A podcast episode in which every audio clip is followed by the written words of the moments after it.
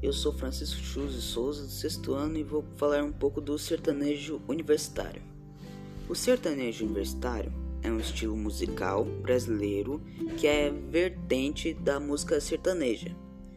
Esse estilo musical surgiu no início dos anos 2000 em Mato Grosso do Sul e Goiânia, e hoje está presente em todos os estados do Brasil e em vários outros países da Europa, América Latina e nos Estados Unidos.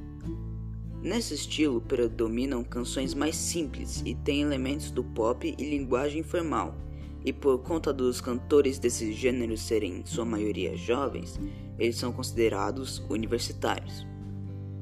Apesar de ser uma atualização de sertanejo, que tem início como estilo ligado ao caipira e ao ambiente rural, o que vemos hoje é um estilo mais ligado ao urbano.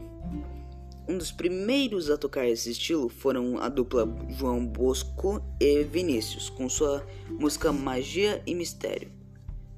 Os principais instrumentos musicais de sertanejo universitário é o violão, a guitarra, a viola, caipi, peraí, a viola caipira, o violão de 12 cordas, o contrabaixo, a sanfona, o teclado, o piano, a bateria e o saxofone. Hoje, os mais famosos cantores do sertanejo universitário são Jorge Mateus, Luan Santana, Marília Mendonça, Maiara Maraíza, Simone Simaria, Gustavo Lima, entre outros cantores.